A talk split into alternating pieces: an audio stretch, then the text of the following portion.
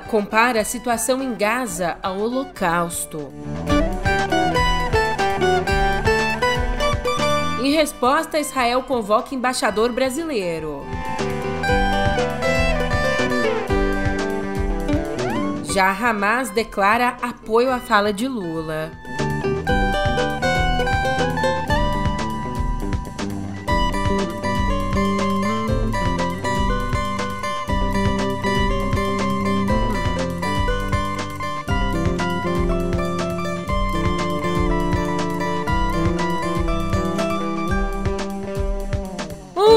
Ótimo dia, uma ótima tarde, uma ótima noite para você. Eu sou a Julia Keck e vem cá, como é que você tá, hein? Nessa segunda, dia 19 de fevereiro, eu insisto em te desejar um ótimo dia alegre, porque a segunda-feira tem uma semana toda pela frente e além disso, apesar da complexidade da nossa manchete, que trata de guerra, violência, é, toda vez que eu me sento aqui para fazer o podcast, eu penso, faço o exercício de tentar encontrar o melhor jeito de falar, de procurar as palavras certas para fazer essa ponte, esse contato, para trazer essa proximidade entre eu e você. Às vezes não dá certo, mas eu tô sempre tentando. E aí que tem gente negligenciando esse peso, o peso das palavras, do modo de falar. E o pior é que é o presidente da nossa república. É isso que eu te conto agora no pé do ouvido. Vamos lá.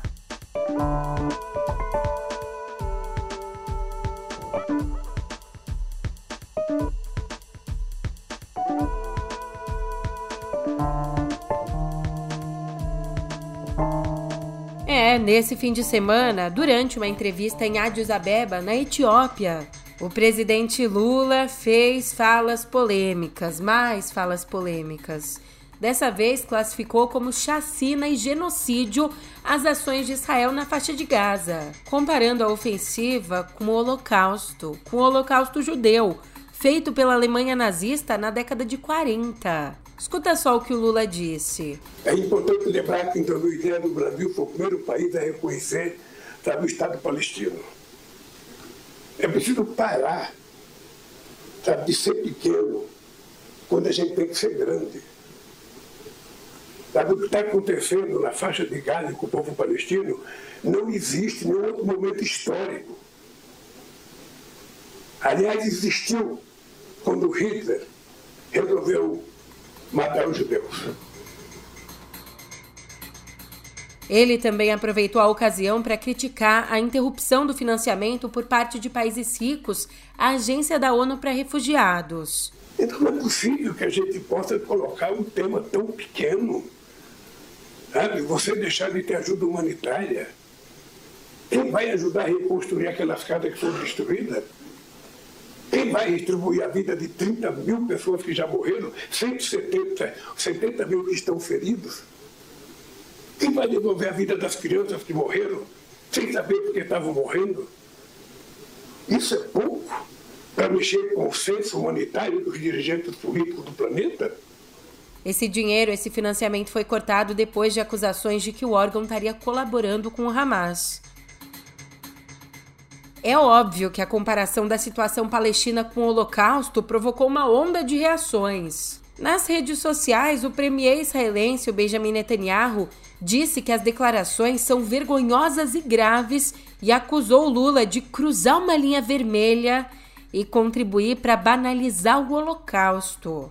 Netanyahu disse mais: disse que vai chamar o embaixador brasileiro em Israel para uma dura conversa de repreensão.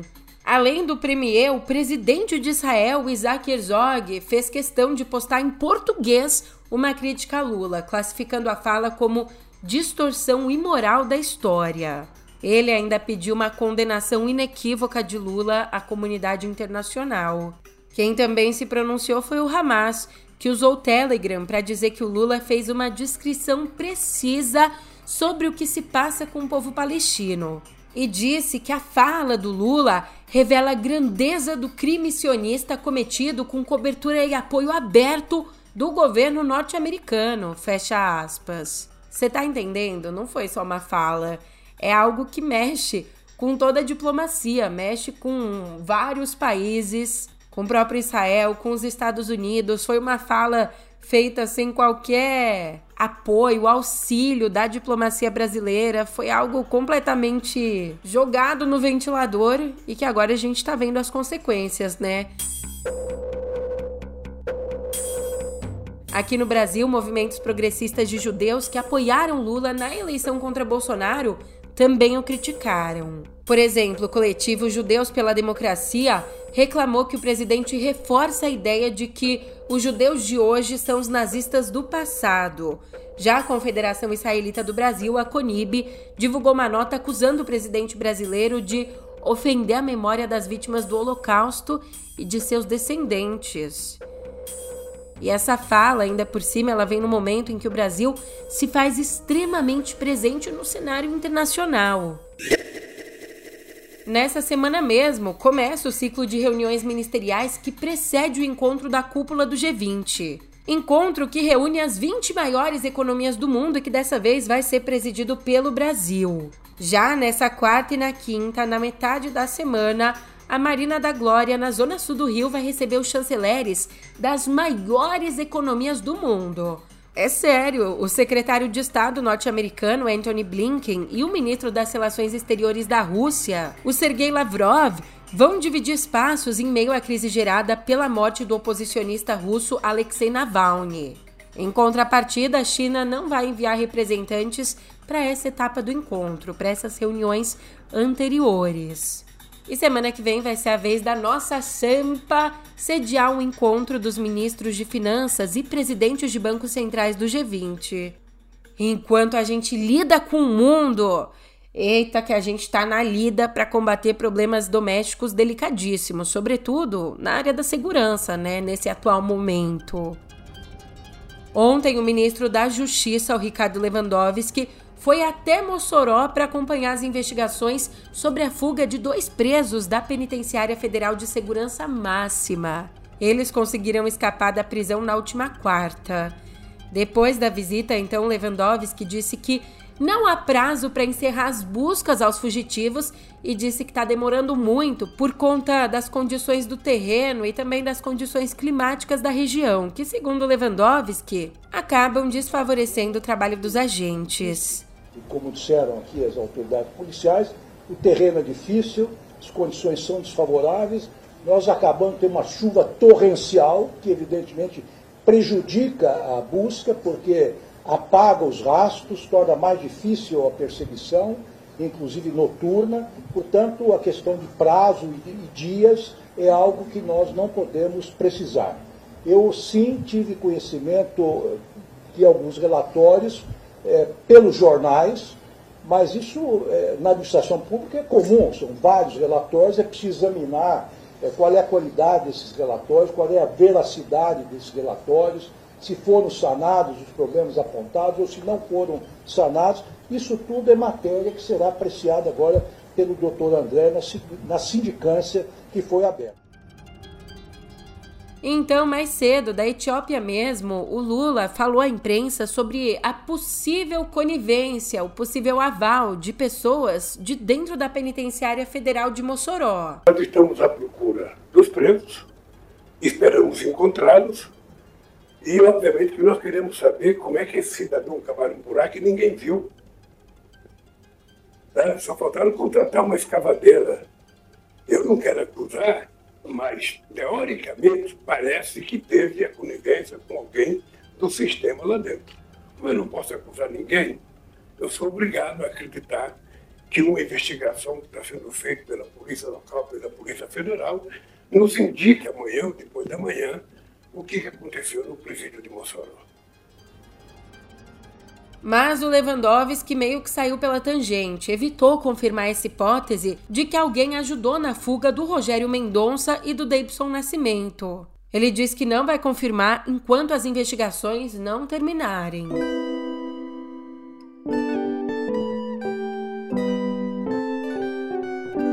Poxa vida, a gente já começa o nosso papo aqui em Viver com adeus. Adeus ao homem que transformou a doceria da família num dos maiores negócios do país, no grupo Pão de Açúcar. E essa foi só uma das façanhas. fundador e ex-sócio do Grupo Pão de Açúcar, além de vice-presidente do Conselho Administrativo do Carrefour no Brasil. O empresário Abílio Diniz morreu nesse domingo aos 87 anos. Ele começou a passar mal durante uma viagem que fazia Aspen, no Colorado, quando sentiu uma forte insuficiência respiratória e precisou voltar às pressas dos Estados Unidos para o Brasil, num avião todo adaptado com uma UTI. E desde então, há duas semanas, Abílio Diniz estava internado em São Paulo, no Hospital Albert Einstein, com um diagnóstico de pneumonia. Ele, portanto, deixa cinco filhos, esposa, netos e bisnetos. Um dos filhos dele, o João Paulo Diniz, já tinha morrido em 2022 depois de um mal súbito. É um baque, né? Mas para dar uma animada nesse clima tenso, nada melhor que uma notícia vindo da educação. E de acordo com o um levantamento da Times Higher Education, a USP, a Universidade de São Paulo, é a única da América Latina que aparece entre as 100 instituições com maior reputação acadêmica do mundo. A pesquisa em questão levou em consideração as respostas de quase 40 mil acadêmicos de 166 países que publicaram artigos em revistas científicas ou foram citados por seus pares. E aí a USP apareceu, ficou entre a 81ª e 90 posição no ranking. Entre os lugares 81 e 90, tá? Entre os lugares 81 e 90 desse levantamento que considerou tanto as áreas de ensino quanto de pesquisa. Agora, o top 3, meu amor, quem tá lá em cima, finíssimo. Harvard foi a instituição mais bem avaliada, primeiríssimo lugar, seguida por MIT e Stanford, todas as universidades dos Estados Unidos. E você vê, eu tô aqui me esforçando para levar o noticiário para um caminho mais leve, mas tem vezes que não adianta. E não é nem tentativa, é que não tem mesmo como aliviar o que acontece ao nosso redor. Às vezes a realidade ela só demanda uma atenção extrema, como nesse caso aqui. Viralizaram nas redes sociais imagens de um homem negro sendo imobilizado por policiais em Porto Alegre. E olha só a situação: essa abordagem aconteceu logo depois, em seguida, do homem negro ter sido vítima de um atentado à faca por um homem branco. Então, nessa situação de vulnerabilidade, ele acionou a brigada militar, ligou para os policiais, chamou eles, mas em vez de prenderem o autor do crime, quem tentou dar a facada, eles detiveram o homem negro, mesmo com as testemunhas avisando que a abordagem estava errada. Aliás, as testemunhas disseram que o homem branco, suspeito de ter dado as facadas, foi preso só depois, bem depois. Inclusive, os relatos apontam que ele teria caminhado livremente até em casa, teria trocado de camisa. Diante dessa situação aqui, e claro, diante da repercussão, acho que mais ainda da repercussão, né? O governador do Rio Grande do Sul, Eduardo Leite, determinou a abertura de uma sindicância para apurar suspeita de racismo na conduta dos PMs. Essa sindicância vai ser acompanhada de perto pelo ministro dos Direitos Humanos, o Silvio Almeida, e pela ministra da Igualdade Racial, Aniele Franco. O Almeida mesmo já chegou a declarar que é preciso aceitar críticas e passar a adotar medidas sérias de combate ao racismo em nível institucional.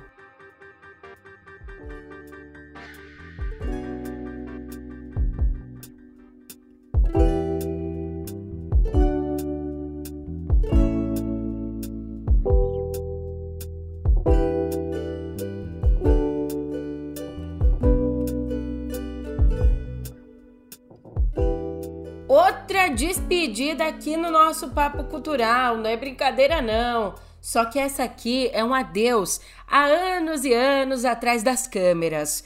Um dos mais importantes fotógrafos brasileiros, eu tô falando aqui do Sebastião Salgado. Ele anunciou a aposentadoria das câmeras para focar na curadoria do seu acervo. Em entrevista ao jornal britânico The Guardian, aos 80 anos, o artista revelou que o que pesou mesmo na decisão foi a saúde dele, que está tendo que conviver com as sequelas de uma doença sanguínea provocada pela malária contraída na Indonésia e com problemas na coluna causados por uma mina terrestre em Moçambique. Eita, e eu aqui com o ciático travado só de sentar errado na cadeira. Mas fica tranquilo que o homem não vai parar. Mesmo com a aposentadoria, o Salgado continua em atividade, tendo entre seus próximos trabalhos, inclusive, uma mostra especial na Conferência Climática da ONU, na COP30 em Belém do Pará, destacando o projeto Amazônia.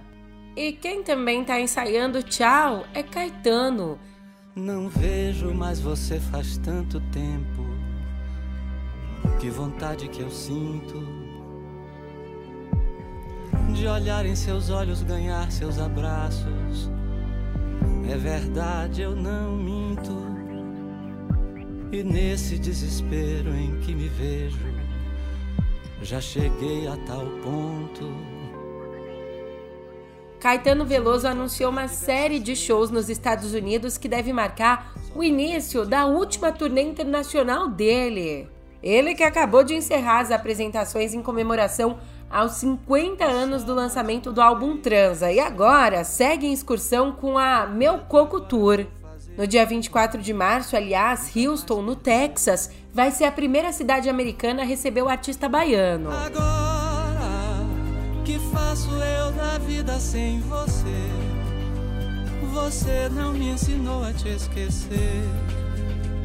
Você só me ensinou a te querer e te querendo eu vou tentando te encontrar, vou me perder. Los Angeles, Nova York, Princeton e Boston também estão na agenda.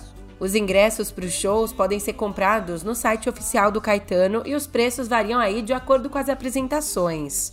Mas vale dizer que antes dele embarcar, vai dar uma palhinha em Porto Alegre no dia 1 de março. Pô, Caetano, só com essa notícia eu já tô me sentindo muito sozinha. Às vezes no silêncio da noite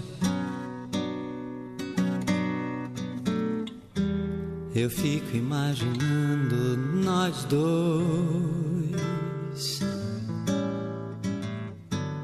Eu fico ali sonhando, acordado,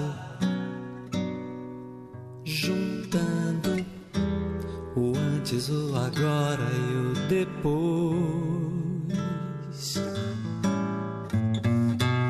Por que você me deixa tão solto?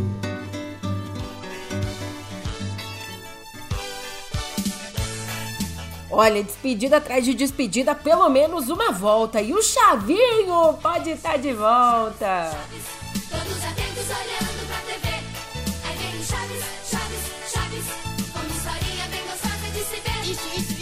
É isso, Chaves e Chapolin Colorado podem voltar às telas ainda nesse ano. Pelo menos foi isso que disse o Roberto Fernandes, o filho do Roberto Bolanhos, o Kiko. Ele que não só é filho, mas também é herdeiro do grupo Chesperito, fundado pelo pai. E tem maior bafafá por trás disso aqui. As obras estão fora das grades de TV e dos streamings desde 2020 porque são alvo de uma queda de braço entre a Televisa e o conglomerado de Bolanhos. Você fica aí disfarçando com esse papo só para não me pagar. Está bem, quanto eu devo? 20. Ah, tinha dito só 14. Então por que perguntar? Também negociando assim. Olha, numa entrevista, o Fernandes, ele não garantiu, mas disse esperar, torcer para que haja um acordo entre as partes nesse ano para que os seriados idealizados pelo pai voltem. Para alegria da gente, né? Pra gente que é fã número um, cresceu com Chavinho. A queda de braço entre os dois acontece porque a Televisa é dona das fitas dos programas enquanto o grupo é dono dos direitos autorais. Eles vão ter que encontrar um meio termo aí.